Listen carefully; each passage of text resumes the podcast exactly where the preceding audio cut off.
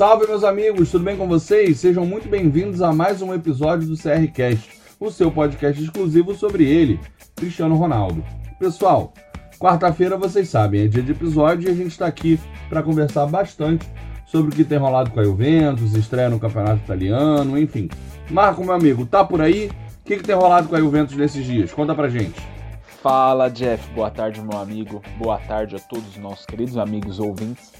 Pessoal, eu tô muito feliz. Eu vou ter que falar aqui, vou ter que dizer, ser sincero, a felicidade que assim tá cabendo no peito e por dois motivos. Primeiro, porque eu tô aqui ao lado dele mais uma vez. Hoje, no Brasil, quarta-feira, dia 23 de setembro, ele é o rapaz que mais sabe sobre o Cristiano Ronaldo em território tupiniquim. Então, assim, sempre um prazer inenarrável estar do teu lado, Jeff. Obrigado pela oportunidade. Em segundo lugar, porque o homem tá voando, né? Assim, não tem nem o que dizer. Estreia contra a Suécia, Nations League, Portugal vai ter que defender o título contra uma seleção forte, caixa. Ah, estreia da Série A, vai pegar Sampdoria, Pirlo, um treinador novo, não sei o que lá, caixa. Não importa, o homem não depende de contexto, ele vai e faz o contexto. Cristiano joga, Cristiano marca. Então estou muito feliz, muito contente com a atual fase de Cristiano Ronaldo e muito animado pelo que está aí por vir. Pessoal, sobre o nosso giro de notícias, em primeiro lugar, uma notícia que eu achei muito bacana sobre os uniformes, né? Quem gosta aí do equipamento. Segundo o perfil Lamaglia Bianconera do Twitter, bem influente na Itália, tem mais de 20 mil seguidores especializados em uniformes, cravaram que o primeiro uniforme da Juventus na temporada 21/22 vai retornar aquele mais tradicional, que Cristiano não teve a oportunidade de utilizar uma camisa destes moldes, que aquelas listras mais completas, mais fininhas, da mesma estrutura do começo ao fim, Cristiano que na sua temporada de estreia utilizou aquelas duas listras só mais grossas, né, no primeiro uniforme. Na temporada passada não tinha listras, era metade branco e metade preto. E na atual são umas listras um pouquinho inconsistentes e mais diferenciadas, mais modernas entre aspas. Então na próxima temporada a gente deve finalmente ver o homem com aquela camisa bianconeri linda, clássica, uma que o Pirlo usou mais ou menos enquanto jogador. A segunda camisa, né, a, a Way deve ter uma coisa muito bacana também, que é o uniforme preto, bem semelhante ao que o Morata usou em 2015/16, muito bonito. Eu acho que a Juventus precisa de um uniforme assim, um pouquinho mais clássico também. É bacana ter um azul, ter algo puxado pro vermelho, mas esses dois mais tradicionais eu acho muito bacana. E do terceiro deve continuar inventando. Já tem laranja nessa temporada, na próxima parece que vai ter algo de branco com amarelo e azul, mas enfim, essa informação achei bacana num plano geral. Na segunda-feira, o esporte anunciou que o seu CT, né, seu centro de treinamento, passará a se chamar Academia Cristiano Ronaldo. Lá já tem aeroporto com seu nome, tem até galáxia, para quem não sabe, um astrofísico português que descobriu, entre aspas, uma galáxia recentemente na constelação Sextante, deu o nome de CR7, vai ter também o centro de treinamento com seu nome na Casa do Esporte. Deu até uma pequena polêmica, um pouco engraçado e curioso, porque o Nacional já deu o nome do Cristiano Ronaldo, para o seu centro de treinamento. Enviou uma carta ao esporte reclamando, né, dizendo que ah, meu CT já chama Cristiano Ronaldo, isso vai dar um problema com o registro de marcas, a patente é nossa, enfim. A gente não sabe como isso vai se desdobrar, mas é sempre muito bacana, mais uma homenagem grandiosa para o Cristiano, porque ele merece isso e muito mais. Álvaro Morata chegou e sim, eu errei, nós erramos. Dissemos que o próximo 9 seria Dzeko, não foi bem por aí. Demorou um pouquinho as tratativas do Milik com a Roma, para então a Roma liberar o Dzeko, então a Juventus preferiu não esperar, foi no Morata, empréstimo por duas temporadas, 9 milhões de euros. Não sou um grande fã do atleta, mas por essas condições eu acho um negócio bacana até e factível dentro da realidade da Juventus. Então, esse será o 9, inclusive vai vestir a 9, tinha uma dúvida se ele usaria a 9 ou a 21. Ele já utilizou a 21 no Real Madrid, a 21 estava livre com a saída do Higuaín, mas ele optou pela 9, que era o número que ele já tinha usado na Juventus mesmo. E o que temos de concreto também é a saída de Luca Pellegrini, ainda não é oficial, mas deve ser nas próximas horas. A Juventus optou por emprestar o lateral de 21 anos para o Genoa e promover, renovar o contrato de Gianluca Frabotta, ele que foi titular e foi muito bem na estreia da Série A, também de 21 anos, vai ser a opção lateral esquerda, a princípio reserva, de Alexandre. Isso é o que temos de concreto: promoção de Frabota, saída de Luca Pellegrini e chegada do 9, Álvaro Morata. Falando um pouquinho de especulações, a Juventus continua trabalhando na saída de De né? Ele não vai mais para Roma, foi uma negociação frustrada, ainda tem interesse de outras equipes italianas. Se isso concretizar, há um boato muito forte, inclusive foi veiculado pela Sky, de que a Juventus buscaria o Emerson, lateral brasileiro que está no Chelsea, é a terceira opção, atrás do lateral Alonso e atrás do recém-contratado Ben Chilwell, também por empréstimo, assim como contratou Álvaro Morata. Então, uma opção interessante para lateral. No meio, falamos da dificuldade em trazer o Awar, mas a informação que temos do Sport Media 7 é de que o Ar está aguardando, e também do Telegraph, tá? Uma informação que coincide de duas fontes de países diferentes, então a gente tende a acreditar que ela é, é verdadeira, né? Ele, apesar de negociar com o Arsenal, vai esperar até os minutos finais por uma proposta da Juventus. Tem interesse de trabalhar com o Pirlo, está negociando com a Juve, parece que já tem um acordo pessoal com o clube. O que falta mesmo é a Juventus acertar a forma de negociação e pagamento para o Lyon. Parece que o clube italiano quer um empréstimo, o Lyon quer dinheiro, precisa de dinheiro. O Juninho, né, falou isso recentemente, que o clube tem dificuldades financeiras, então por isso prefere vender não só o Ar, como o Depay e outros jogadores. Então, ainda existe essa possibilidade. O Awar quer jogar Champions League, o Arsenal não tá, quer ser treinado pelo Pirlo, então vai esperar até os minutos finais do mercado por uma proposta e um acordo final com a Juventus. E aí, se não conseguir, aí sim deve rumar para Londres. E agora falando do ataque. Por fim, a Juventus teve seu nome aí especulado recentemente como possível futuro pro ponta El Sharawi, o italiano que jogou no Genoa, jogou no Milan, jogou na Roma. É, a Juventus busca um ponta direita. Falam também no Chiesa novamente. Ele que parece que a Fiorentina está aceitando um desconto, né? Já pediu 70, 80 milhões de euros, agora aceita cerca de 50. Mas o El Sharawi seria muito mais factível, principalmente se o Douglas Costa for vendido. Também é um boato forte de que o Overhampton entrou na busca pela sua contratação, até por ter vendido o Diogo Jota, seu ponta titular, para o Liverpool por, por 50 milhões de euros, então tem dinheiro em caixa. Se buscar o Douglas Costa, a Juventus pode buscar um backup brasileiro, seja ele Federico Chiesa ou até mesmo Stefan Sharawi. Esse foi o nosso giro de notícias, está virando tradição aqui já no cast. E Jeff, vamos lá, falar do jogo, falar do homem, da máquina, da besta enjaulada com ódio. Como foi a estreia de Cristiano Ronaldo na Série A? Marco, meu amigo, a verdade é que o homem tá com capeta, como diria André Henning. a verdade, cara, é que se a gente for pegar aí as últimas atuações do Cristiano Ronaldo, as mais recentes, né, desde a vitória contra o Lyon pra cá, o Cristiano Ronaldo teve aquele jogo contra o Lyon, teve o jogo contra a Suécia, o amistoso contra o Novara e também essa atuação de domingo contra a Sampdoria. São quatro jogos, gols em todos eles, dois contra a Suécia, dois contra o Lyon, um contra o Novara, lembrando que ele só jogou 45 minutos, e mais um no jogo de ontem. Então aí uma média superior a um gol por jogo nessa forma recente, que serve para a gente ter a sensação e eu diria até a certeza de que o Cristiano Ronaldo ainda tem muito a dar para o futebol. Então são atuações que deixam o fã do Cristiano Ronaldo mais tranquilo, porque a sensação que fica é de que a gente ainda vai vê-lo fazendo isso de novo e de novo e de novo por muito tempo. Porém, dessa vez não foi só Cristiano quem impressionou. Finalmente a Juventus teve uma atuação à altura de seu líder máximo, de seu jogador mais relevante, e isso deixou todos os fãs com uma sensação de que é possível sim finalmente considerar a Juventus competitiva.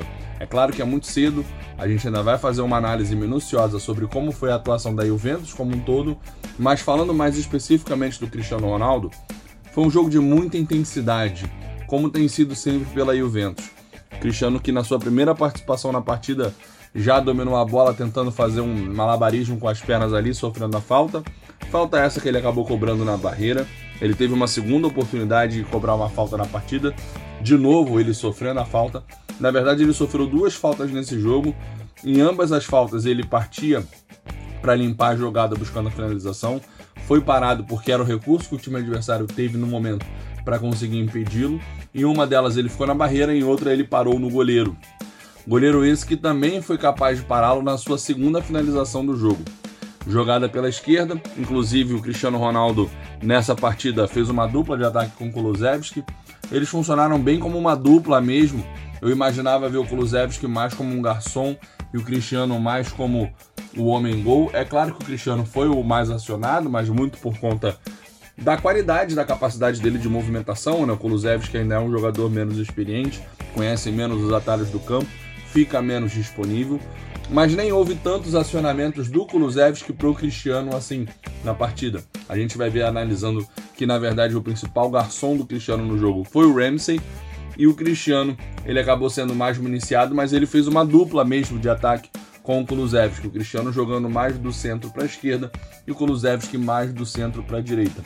Inclusive o primeiro gol da Juventus acontece assim, né? O Cristiano fazendo uma diagonal da esquerda para a direita, ele invade a área carregando a bola, rola uma tentativa de desarme, a bola bate no Cristiano e acaba sobrando para o Kulusevski, que do lado direito, bateu de chapa com a canhota, tirando a bola do goleiro, a bola faz aquela curva, né, que foge do goleiro.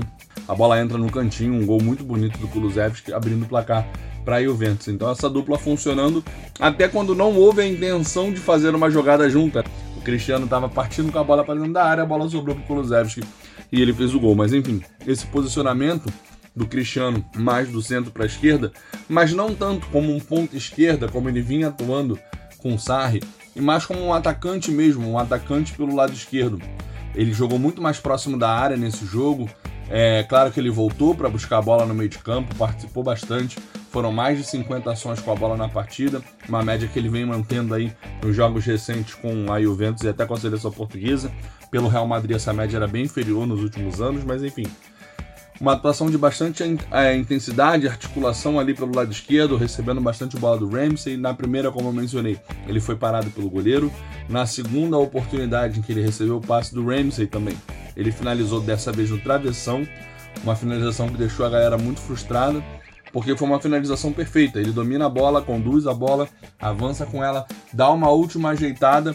Essa última ajeitada desestabiliza o goleiro, tira ele do lance e o Cristiano bate de perna canhota com força e direção, a bola vai perfeita, passa pelo goleiro, mas acaba ficando no travessão. E não é aquela bola que trisca no travessão e vai embora, é aquela bola que bate no travessão e volta, ou seja, foi por pouco que a bola não entrou. Ela poderia muito bem ter batido no travessão e entrado. Mas enfim, já era um indício de que o Cristiano Ronaldo estava afim, que ele estava com intensidade que ele ia acabar chegando ao gol. Depois dessa, ele teve algumas outras oportunidades, sempre aparecendo pelo lado esquerdo, jogando com o Ramsey. Até que no final do segundo tempo, o Pirlo acabou sacando o Kulusevski e colocando o Douglas Costa no campo.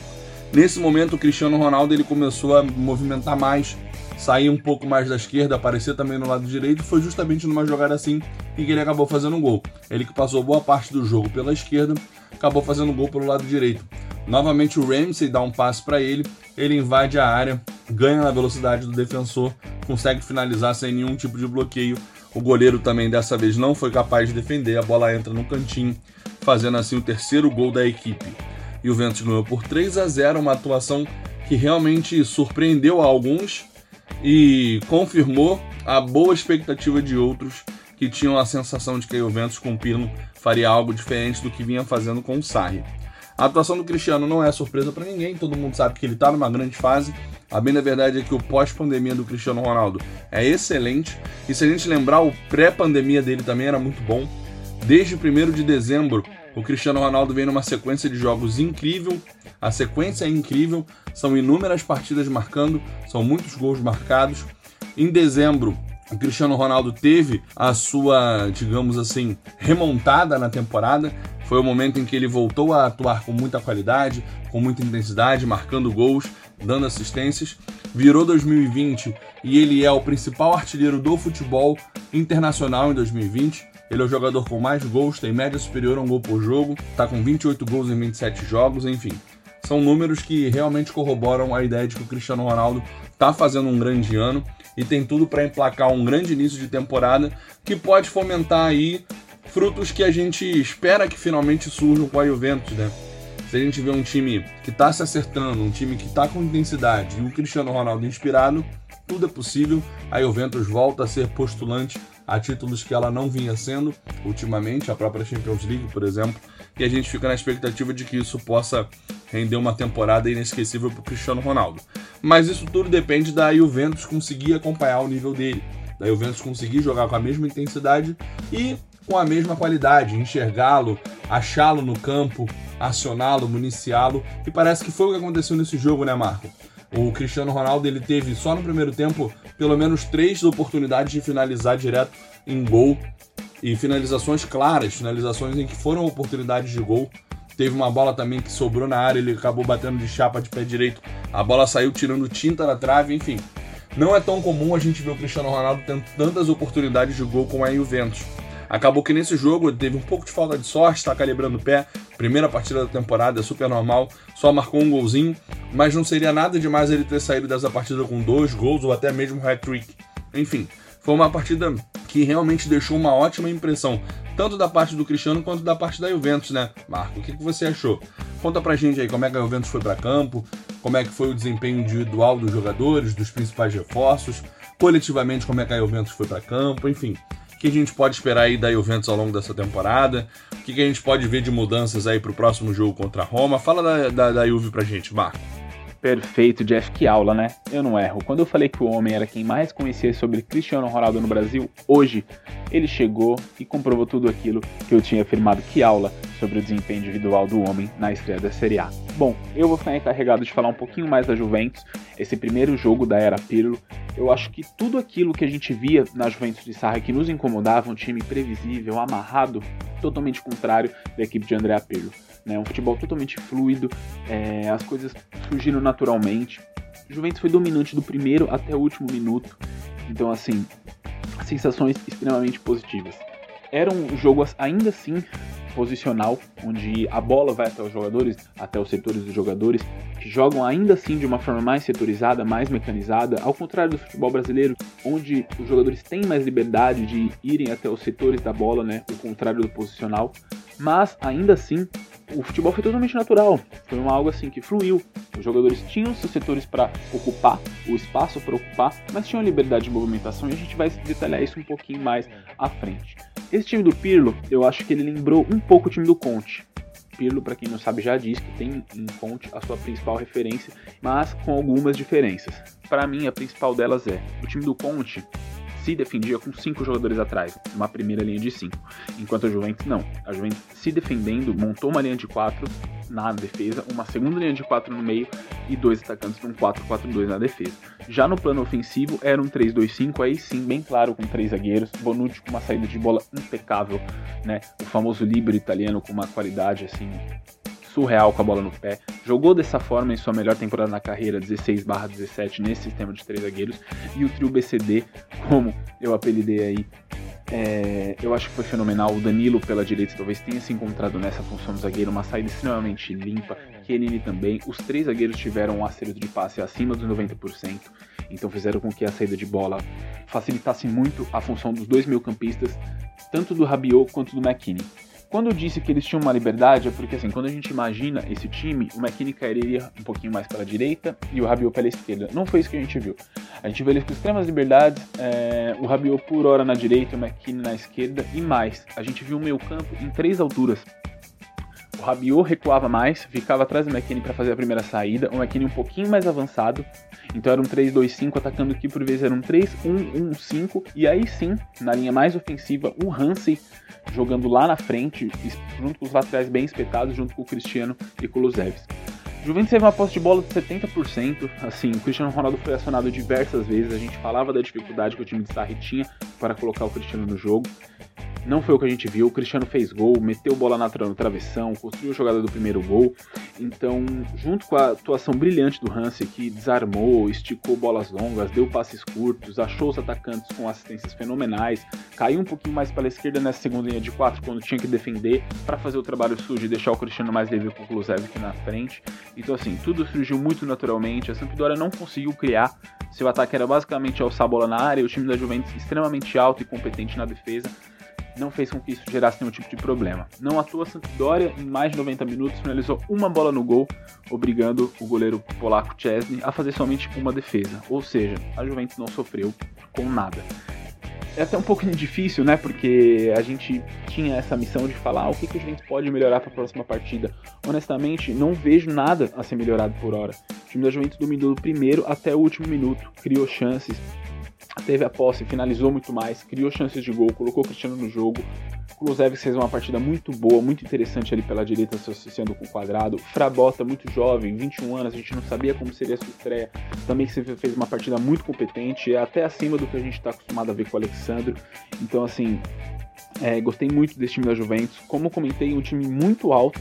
É até curioso, a média de altura desse time está em 1,87 todos jogadores muito grandes, com exceção do Quadrado, que foi o único que iniciou a partida que não tem 1,80m, todos os outros têm 1,80m para cima. Então a Juventus também dominou as bolas altas. Eu acho que deve ser um ponto forte ao decorrer da temporada. Então, muito bacana ver essa variação do Pirlo, é, com um time que recuperava muitas bolas, combatia muito no meio campo e quando tinha a bola sabia jogar, fez mecanismos naturais. É, o jogo teve muita fluidez, muitas chances de gol. Os jogadores souberam se associar bem e também ter liberdade desse plano, ainda que foi, é um jogo pautado pelo posicional, como é o também o de Conte na Internazionale, era um futebol muito coerente, eu acho que muito encaixado dentro do que a modernidade pede. Físico, propositivo, que sabe a hora de dar liberdade de movimento para os seus jogadores, tem uma saída de bola limpíssima, combate, tem pressão pós-perda, tem físico, são atletas fortes, altos. Então a gente tem muitas sensações positivas quanto a esse time do Pirlo para a próxima temporada. E falando desse próximo jogo até da Roma, como vem os Diallo Rossi ou o Jefferson? O que, que a gente pode esperar da equipe da capital para esse próximo embate do fim de semana que tende a ser um pouco mais complicado em relação em comparação à estreia contra a Sampdoria? Ah, Marco, sem dúvida a Roma é uma equipe bem mais qualificada do que é a Sampdoria. O que não significa necessariamente que o jogo vai ser mais difícil. Pelo contrário, na verdade, a expectativa é de que seja um jogo mais aberto. Por quê? Vamos tentar entender isso. Para para pensar comigo. Todo mundo sabe que a Roma é um clube mais tradicional, mais relevante, que tem uma torcida maior, mais orgulhosa, que tem mais poderio financeiro, que faz um investimento maior, que tem uma folha salarial mais alta, enfim. A Roma é uma equipe mais relevante no cenário nacional do que a Sampdoria. O que faz com que a Roma, sobretudo jogando em casa, não possa adotar a mesma postura de estacionar ônibus na frente do seu gol que a Sampdoria faz jogando fora de casa quando enfrenta a Juventus. Para a Sampdoria, não sofrer gols é lucro. Você sai do Allianz Stadium com 0 a 0 um pontinho contra a maior equipe do seu país, tá ótimo, vai para casa satisfeito. Ninguém questiona esse resultado. Mas a Roma jogando em casa tem que impor o seu jeito de jogar, tem que ser incisiva, tem que buscar o jogo, tem que propor o jogo. E a gente sabe que a Roma é capaz de fazer isso. Tem jogadores que proporcionam esse perfil de jogo. Inclusive, a gente já viu a Roma recentemente participando de atuações históricas e momentos históricos, como por exemplo a eliminação do Barcelona na Champions League, naquele 3 a 0 dentro de casa. É bem verdade que o elenco não era exatamente o mesmo, isso não aconteceu há poucos meses, aconteceu há alguns anos. Ainda assim, muitos daqueles jogadores ainda fazem parte do elenco da Roma, que é um time sim mais qualificado do que é o time da Sampdoria. Esse time da Roma foi para campo no jogo mais recente deles, com Mirante no gol e um 3-4-3 formado por Gianluca Mantini, Brian Cristante Roger Ibanez na zaga. A linha do meio de campo tinha Carlos Dorsp na direita, Diawara, que foi vetor de uma situação que eu já vou comentar, no meio de campo junto com Veretucci, e na lateral esquerda, na ala esquerda, né, o Leonardo Spinazzola, que foi jogador da Juventus, Inclusive, um jogador muito interessante, que foi eleito melhor em campo, foi o jogador que teve a maior nota nos principais sites de estatísticas do mercado. Teve uma atuação de muita intensidade, participou bastante do jogo pelo plano esquerdo. E é um jogador de muita qualidade, um jogador do qual, inclusive, eu sinto muito falta no elenco da Juventus. Não consigo compreender quais foram os fatores que levaram a Juventus a negociar esse atleta que inclusive não é lateral esquerdo de origem, ele é meia e por isso ele apoia muito bem, apoia com muita qualidade e que vai jogar no lado mais deficiente da defesa da Juventus, né? Se a gente parar para pensar que a gente joga com Quadrado, que também não é lateral pelo lado direito, e o nosso zagueiro direito é o Danilo, que também não é zagueiro. Então, se do lado esquerdo a gente tem um lateral de origem e a gente tem um zagueiro que é talvez um dos melhores da Europa, o, o Chiellini. Do lado direito a gente tem um lado que é defensivamente um pouco mais frágil na equipe da Juventus. Então o Spinazzola ele pode explorar bem esse flanco esquerdo e isso pode trazer muito apuros para a equipe juventina. Basta lembrar que os Bianconeri foram muito felizes numa partida onde o Spinazzola foi titular pela lateral esquerda que foi a partida que revelou ele para o mundo como lateral esquerdo, que foi aquela remontada contra o Atlético de Madrid. Jogo que todos vocês lembram, o Atlético ganhou de 2 a 0 o jogo de ida. No jogo de volta, o Alexandre estava lesionado, o Spinazzola foi titular pela lateral esquerda, jogou muita bola, inclusive naquela altura todo mundo defendia que ele deveria ser titular da equipe pela atuação que ele teve num jogo tão grandioso como foi aquele. E o Ventus acabou vencendo por 3 a 0 a partida, se classificando. O Spinazzola foi o titular na lateral esquerda. Aquele jogo deu visibilidade, deu mercado para ele, ele acabou sendo negociado mais para frente por valores que a Juve entendeu que eram satisfatórios. Porém, é um jogador que hoje faz falta no elenco. sobretudo se a Juve tiver a mesma intenção, se o Pirlo tiver a mesma intenção de manter esse esquema com três zagueiros, onde você dá muito mais liberdade para os seus alas, o Alexandre, que é um lateral mais marcador e menos do apoio, ele deixa de ter o brilho que ele tem no, na composição do sistema defensivo, porque passa a ser muito mais interessante ter um jogador com brilho no apoio ao sistema ofensivo. Então o Spinazzola seria um grande é, elemento nessa equipe da Juventus, mas infelizmente ele não faz mais parte do elenco Bianconeri. Hoje a gente tem o Alexandro e o Frabota, que como você disse é um jovem que teve uma estreia bem interessante e a gente espera aí que ele possa evoluir bastante e ter, render muitos frutos ainda à equipe de Turim. No entanto, completaram essa escalação da Roma nessa primeira partida um trio de ataque formado por jogadores mais conhecidos. O Pedro, velho conhecido de todo mundo, né, clássico jogador do Barcelona como ponta direita, Mictariano comando de ataque e na esquerda Lorenzo Pellegrini. Não é o Pellegrini que a Juventus acabou de negociar com o Genoa, é outro jogador, jogador da Roma. Marca nessa escalação a ausência de Edin Dzeko, o centroavante que estava para ser negociado com a Juventus, na expectativa de que o Milik fosse para Roma. O Milik acabou não indo para Roma a tempo e o Juventus acabou desistindo do Dzeko. Diego ficou no banco nessa partida, não foi utilizado. Expectativa de que ele possa jogar contra a Juventus no final de semana. Vamos ver se o Paulo Fonseca, técnico da Roma, vai colocar ele para campo ou não. De toda forma, acho pouco provável que o esquema mude muito. É início de temporada, nem todos os jogadores estão à disposição, todos os elencos com problemas físicos, Covid, enfim a probabilidade maior é de que não haja muitas mudanças, até porque a Roma fez um bom jogo. Apesar de não ter contado com os três pontos, na verdade a Roma saiu sem ponto algum nessa partida, já comento isso melhor. A Roma teve 61% de posse de bola, ela finalizou o triplo do que Verona finalizou, mesmo jogando fora de casa. Foram seis escanteios sem ceder nenhum para o adversário, enfim, um jogo de muita intensidade, três grandes chances criadas, três grandes chances perdidas, bola na trave, contra-ataque, enfim. A Roma fez de tudo nessa partida, menos o gol.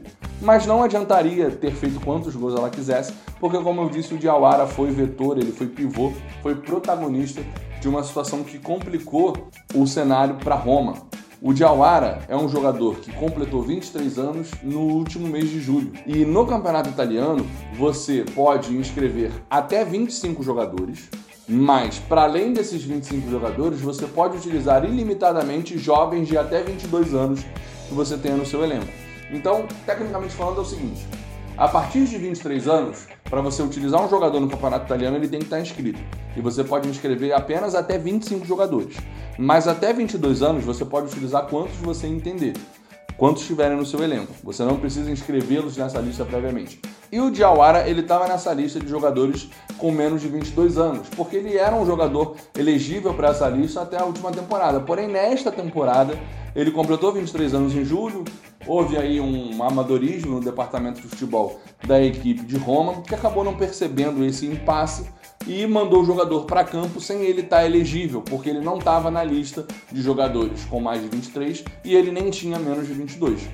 Naturalmente, por mais que a Roma não tenha agido de má fé, afinal de contas, havia vaga disponível para o Diawara na lista de 25 jogadores. Eles não têm 25 jogadores inscritos, eles têm menos do que isso. O Diawara poderia tranquilamente ter sido inscrito nessa lista, porém, regulamento é regulamento. Se ele existe, é para ele ser cumprido e o jogo foi anulado. Isso quer dizer que a Hellas Verona ganhou o jogo de WO, levou a vitória, levou os três pontos naquele placar padrão 3 a 0, o que fez com que a Roma iniciasse o campeonato com uma derrota. O jogo tinha acabado 0 a 0 originalmente, era um pontinho fora de casa, não é o resultado ideal quando você enfrenta uma equipe menos qualificada, como é o caso de Hellas Verona, porém um pontinho fora de casa é aceitável. Acabou que o time de Roma ficou sem ponto algum, porque com esse 3 a 0 de WO, o time está com essa derrota na tabela que faz com que ele ocupe a 19ª colocação, só está na frente da própria Sampdoria é uma posição que não combina com uma equipe tão tradicional e por isso também eu acho que a equipe não vai se permitir jogar de forma super pragmática e defensiva contra a Juventus. Vai sim tentar propor o jogo, precisa atacar, precisa fazer gols porque a Roma precisa vencer ou pelo menos não perder. O fato é que a Roma precisa indiscutivelmente pontuar nessa partida até para recuperar o moral, pontuar contra a Juventus sempre é algo que motiva o elenco, que motiva o grupo, que inflama a torcida. Então eu acredito que a Roma vá para cima, vá tentar propor o jogo e, consequentemente, vá deixar brechas, vá abrir espaços para a Juventus poder atacar. É um jogo muito interessante porque, primeiro, o jogo contra a Sampdoria serviu para a gente testar qual a magnitude de volume de jogo que o time da Juventus do Pirlo consegue imprimir. E funcionou.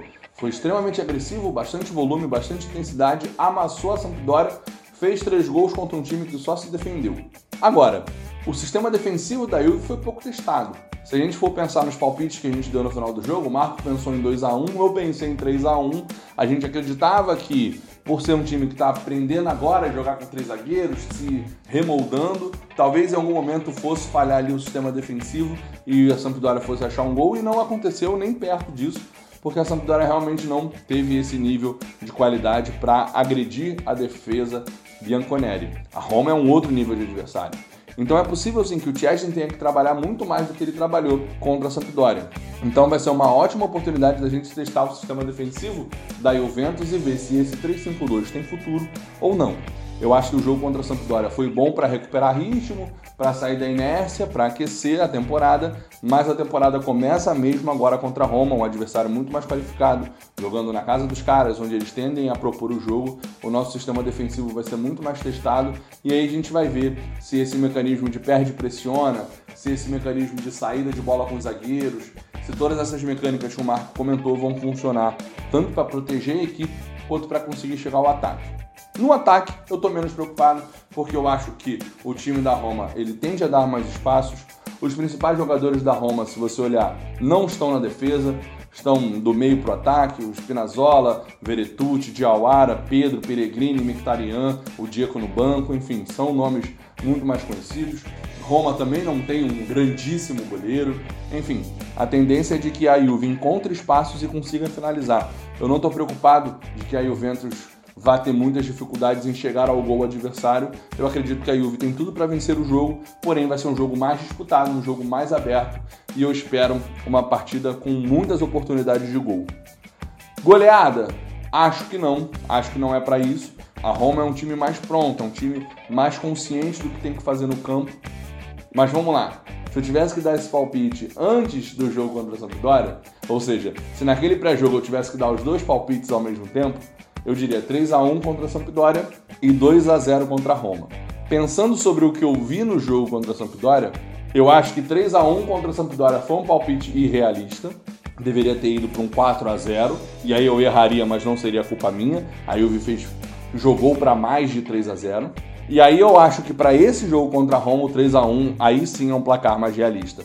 É um jogo que promete mais perigos para a Juventus, Porém, eu acredito que a Juventus, motivada e com intensidade, vai conseguir repetir a boa atuação, sobretudo no espectro ofensivo. Então, eu acho que o jogo tende sim para um 3 a 1 De novo, não estou sendo repetitivo, tá? Esse não é meu placar preferido.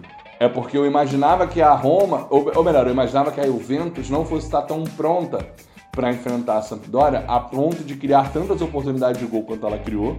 Ela fez jogo, como eu disse, para mais do que 3 a 0. Poderia ter sido 4 ou 5 a 0 tranquilamente aquele jogo. E dentro da minha expectativa, o 3 a 1 seria um placar real. Foi um placar irreal, um palpite furado, mas eu acho que agora, para esse jogo contra a Roma, o 3 a 1 é um palpite muito mais sensato. Marco, meu amigo, o que, que você acha? Tô viajando, não tô viajando, enfim. 3 a 1 é um bom palpite? Fala para mim. Jeff, eu acho que é mais ou menos por aí mesmo. É extremamente coerente esse palpite de 3 a 1 A Juventus, como você bem citou, poderia ter feito 4, 5 contra a Sampdoria. Acredito que a boa performance ofensiva deve ser mantida e que a equipe consiga fazer mais de um gol também com certa tranquilidade e em compensação pode tomar um. E até por isso eu vou manter meu palpite de 2 a 1 tá? Palpite contra a Sampdoria um pouquinho mais modesto, né? A Juventus acabou goleando na estreia. Vou manter o 2 a 1 quem sabe agora não acerto, até porque a Roma tem jogadores interessantes no plano ofensivo, principalmente o Edin Dzeko, eu já deixei bem claro como eu admiro e gosto do futebol desse atleta. Esperava que a Juventus conseguisse efetuar sua contratação, então quem sabe ele não marque um gol, mas a Juventus faz dois sim, com certa tranquilidade. Eu acredito numa vitória tranquila, abrindo 2 a 0 e talvez tomando um gol. Então, vou palpitar assim como palpitei na estreia: 2 Juventus, 1 um Roma. Vamos para cima. E é isso, pessoal. Por aqui a gente encerra. Vou dar meu tchau aqui para vocês. Sempre muito prazeroso estar falando de Juventus, estar falando de Cristiano Ronaldo. Espero que vocês estejam gostando dos nossos episódios. Esse já foi o sexto, estamos caminhando aí para o sétimo, que tende a ser muito especial. Espero que vocês continuem nos acompanhando, continuem dando aquele feedback maravilhoso que vocês passam para nós. E é isso, Jeff. Muito obrigado pela oportunidade. Mais uma vez agradeço. É algo que me motiva muito estar aqui com você e acompanhar mais perto do que nunca Cristiano Ronaldo em sua terceira temporada pela Juventus Futebol Clube. Muito obrigado, até a próxima. Vamos que vamos. Força Juve. E é isso. Valeu, rapaziada. Então é isso, pessoal. Como o Marco falou, estamos chegando ao final do nosso sexto episódio. Semana que vem sai o sétimo episódio com um número muito marcante para nós, né? Todos os fãs do CR7 sabem que pra gente o número mágico é o número 7 e o nosso episódio de número 7 traz algumas surpresas especiais para vocês. A gente vai falando mais sobre isso ao longo da semana, então não deixe de seguir a gente no Instagram e no Twitter para ficar por dentro de tudo. O nosso login é CRCast com 7 no lugar do T no final. Show de bola, galera? Segue a gente lá no Twitter, no Instagram para ficar por dentro de tudo. Ao longo da semana a gente vai informando aí as novidades que vão rolar no episódio 7, que é um episódio muito especial que a gente está preparando com muito carinho para vocês. Quero agradecer a todo mundo por ter ouvido até aqui, a todo mundo que tem ouvido a gente, dado feedback, a todo mundo que tem participado aí dessa aventura conosco. Quero agradecer muito ao Marco por estar comigo nesse projeto, por me ajudar a colocar isso adiante. A gente está muito motivado para chegar mais longe, para alcançar mais pessoas e para que ele seja melhor conhecido, né? Mais conhecido é impossível, ele já é a pessoa mais conhecida do mundo, mas para que ele seja melhor conhecido, essa é a nossa principal missão.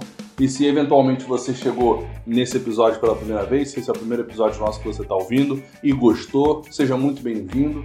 Espero que você compartilhe com seus amigos, mostre para a galera que está rolando um podcast muito legal sobre o Cristiano Ronaldo. Se é a sua primeira vez aqui, eu recomendo que você depois dê uma visitada nos outros episódios. É claro que alguns deles são mais específicos do que estava rolando naquele contexto, mas outros episódios, como o piloto, aquele em que a gente compara Portugal e a Juventus, por exemplo, ou até mesmo o episódio que a gente fala sobre o marco histórico dos 100 gols pela seleção, são episódios atemporais. Você pode ouvi-lo a qualquer momento, sem dúvida alguma vai ter alguma informação ali interessante que vai agregar a você.